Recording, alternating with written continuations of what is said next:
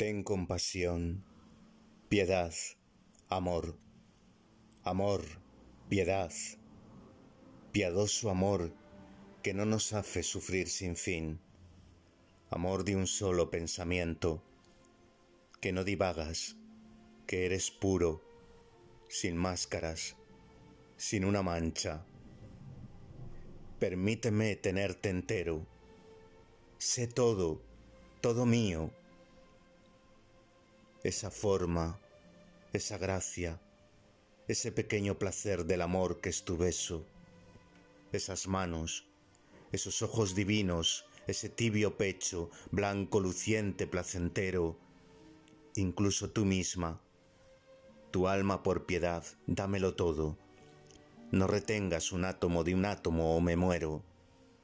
O si sigo viviendo, solo tu esclavo despreciable olvida en la niebla de la aflicción inútil los propósitos de la vida, el gusto de mi mente perdiéndose en la intensibilidad y mi ambición ciega. John Keats. Con estos versos comienza mi segundo poemario, La poliantea de los sentidos. Voy a leer un pequeño extracto de uno de los poemas que, contiene el libro.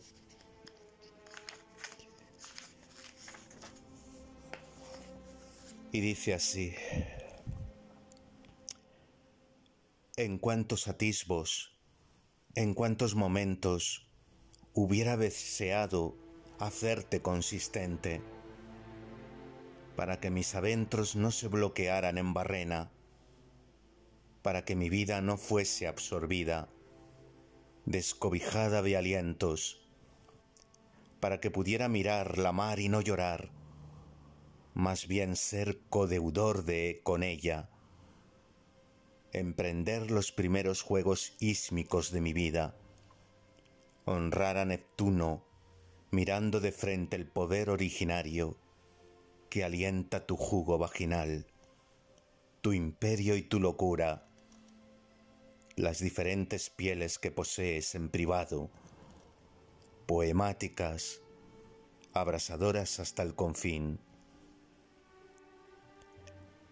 En cuántos instantes, tullidos y mermados de amor, he acariciado la idea de hacerte consistente,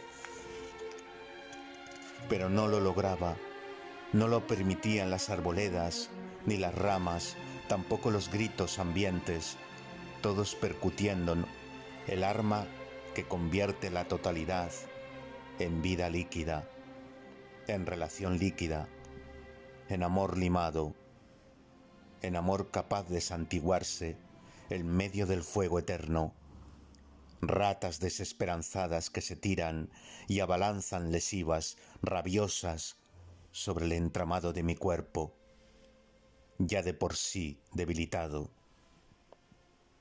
Deseo ser amado desde tu perfecta efigie, como si los abrazos de algunas madres antiguas hubieras de guardar, quebradizos, entre tus senos de ave libertaria.